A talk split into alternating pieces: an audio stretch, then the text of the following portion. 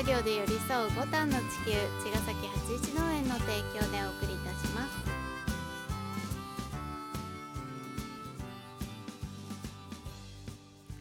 皆さんこんばんは八一農園園長ゆうです。こんばんは、ファーマーアキラです。八一オーガニックラジオ、本日もよろしくお願いいたします。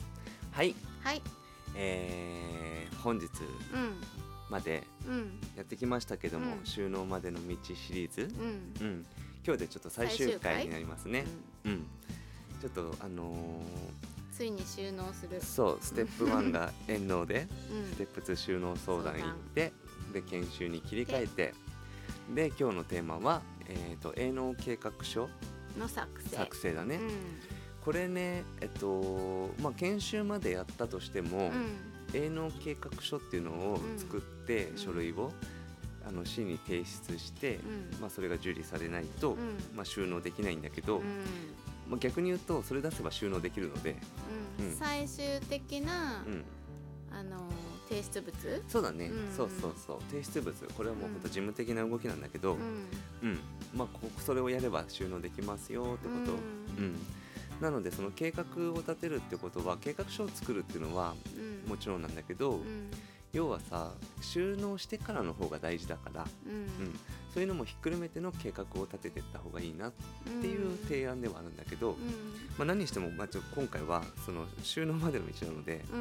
うん、なんとかその、えー、と収納まで行きましょうと。そうだね、ざっくり言うとその1年3年5年とかのうん。どうやって、えー、と収入を得ていくかみたいなうん。計画を立ててくださいっていうフそう。ォーマットみたいなのがあるんだそうよね。そう。そう、ただその数字を自分で作ってって、うんその数字に対しての根拠を作っていくってことなんだけど、うんうん。で5年目に、えっと多分茅ヶ崎市あたりだと250万ぐらいの売り上げを立ててくださいねっていう、うんうんなんかひな形があるわけよ、ね。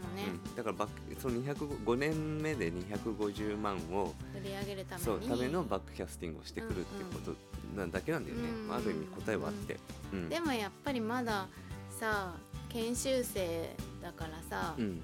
どうどれがどのくらい稼げるのかっていうのも難しいけど、うん逆に言うとさ研修中だから、うん。例えば研修農家の農家さんとか、うん。出入りする先輩たちとかうん。に相談したり、うん。自分たちの時こうだったみたいな話とかを聞いたりさ、うん。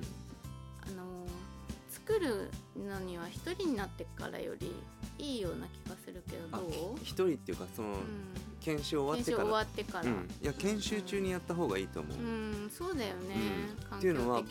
まあ、僕の経験から言うと、うん。僕11月の1日ぐらいから、うん。まあ、研修が始まって、でもちろん日々のねその作業を通しやりながらも、うん。うん夜夜帰ってきてはコツコツ作ってて、うんで8月の1日うん。ぐらいに僕は提出してるんだよね。うん。うん。で提出するとそれが通れとあのーうん。最終的に、えっと、農業委員会さんの面談面接？面談みたいのがあって、うんでそれを終わると要は研修中だけど、うん。農地の斡旋っていうのができててうん。で僕の場合研修が終わるのが10月いっぱいだったんだけど、末ね。そう末だったんだけど、9月の時点で僕は一旦もううん。農地を取得できてた、ううんん。だからすごくその研修がおその終わる前に、うん。もう自分のその収納のフィールドを得ていたんだよね。もう目視できる畑があったってそうもう大きいよね。自由に、うん。そこは自分のフィールドなので 自由にできるっていうもう本当にもうちょっとねか思い出すだけでちょっとワクワクするっていうか、うん。楽しかった、うん。初めての畑なんだよね。そうなのであのちょっと大変まあ僕の場合は大変なんかそのあんま得意じゃないジャンルだったから、うん。計画作るのとか、うん、だけど本当計画って大事だなとも思っているから、うん頑張ってくださいっていう、うん。今回その話がしたくてこの 4シリーズやってきたんだけどあそう。うそもそもさどうやって研修していいかあ収納のプロセスわかんないじゃん。うそうだよね、うん。でそうやってさうんなんか勢いっていうかさやりたいっていう気持ちでうん。遠納行って相談行ってうん。で研修始めさせてもらって、うん。だけどその中で、うん。やっぱりちょっと思ってたのと違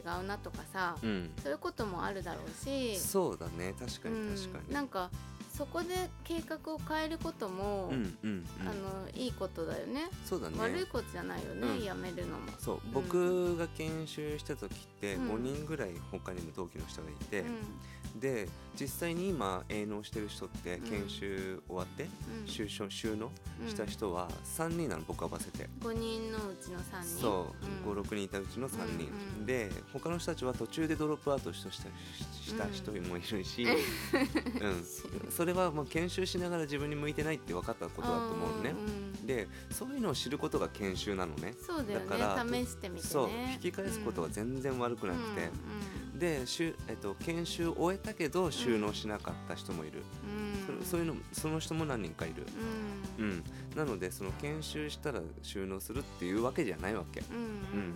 なので収納したいって気持ちがある人は最後まで駆け抜けてほしいなっていうのと、うん。みんな勢いはあるのね、うん。うん、でも勢いだけじゃやっぱクリアできないこともあって、うん。うん、で結局その計画書を作らないでどっかでやってる人もいるたりとかするし、うんうんうん。でもその計画書を出さないと畑借りれないまあ茅ヶ崎藤沢では無理だから。あそう他じゃないとこもあるからね、あるかもしれない、うんうんうん。なのでここだけの話なんだけど、うん。うん。まあそうそう。なのでそのそこは淡々とね、うん。あの研修中にうん。計画書を作って、あのーなんなら研修中に農地を取得するとワクワクしますよっていう話なので、ぜひ頑張ってほしいなっていうそう話、でこれからそのまさにうん。ちょっとやりたいと思ってたけどこの話聞いてうん。うん。現実的になるんだったら、うん。うん、いいなと思ってね、お話しさせてもらって、うん。うん。でもさ私たちだってさなんかそういうね計画書とかもさ苦手だし、それこそなんていうかな。すごくじゃあその才能があるかって言ったらさうん。うん別に才能じゃないと思うのね。計画書の話？あ計画書じゃなくて農業？農業、うんうん。でもこうやってさ、うん。営めてて、うん。しかも自分たちが思ったような暮らし、うん。楽しく、うん。あのできてるじゃん、うんうん。うん。だからそれにはさやっぱり2人ですごく計画について話し合ったの、そうだね。その計画書とはまた別に別で、うん。うん。自分たちの計画っていうのがすごくあって。どうやってうん。農家としてうん。なりわっていくかとか、うん。そのプラン、うん。うん。最初からうまくいかないっていうか、うん。1年目はこうだよねきっと、うん。とかさ3年目でこうこのくらいとか、うん。そういうのって現実的にさ話し合っとくと、やっぱり同じ方を向いていけるからいいよね。そうだね。うん。本当事業計画だからこれって。う農業ってあの言っても独立開業だからさう計画って本当実は必要なのね。うん。どのジャンルでもきっとやってるはず。ん。うん。なので農業もその類に漏れずって感じで計画大事だし、うん。特にパートナーいたりとかお子さんいたりとか、うん。夫婦家族いるんだったらみんなでそう計画を立ててやった方が、うん、いいと思うしうん。1年目って本当に稼げないし、うん。設備投資の方が大きいし、うん。なんなら赤字なんだよね、うん。うん、でもその赤字っていうことも共通の認識でやってたらん。別にびびびっくりしないし、そうだね、うんうん、ななんなからそのそうそうなんならその計画の赤字よりちょっと10万円くらいプラスだったねとかさ。なるしさ。そうだね。ん、だうん。そういったそのピンなんていうの？ピント合わせる作業っていうのはうん常にあるし、うん特に自然相手だから、うん。計画通りいかないしさ。うんなのでそういう微調整っていうのは常に必要で、そういうこともあるんだけど、うん。まあ、何してもこのシリーズで伝えたかったことは、うん。今収納まで向かって頑張ってる人たちにすごく、うんあの頑張ってほしいし、うん。すごく応援しているので、うん。うん。あのぜひぜひ収納まで、うん。あのめげずにっていうか楽しんで、うん。うん、研修頑張ってくださいっていうお話でした。はい。じゃあ今日も素敵な夜を。また明日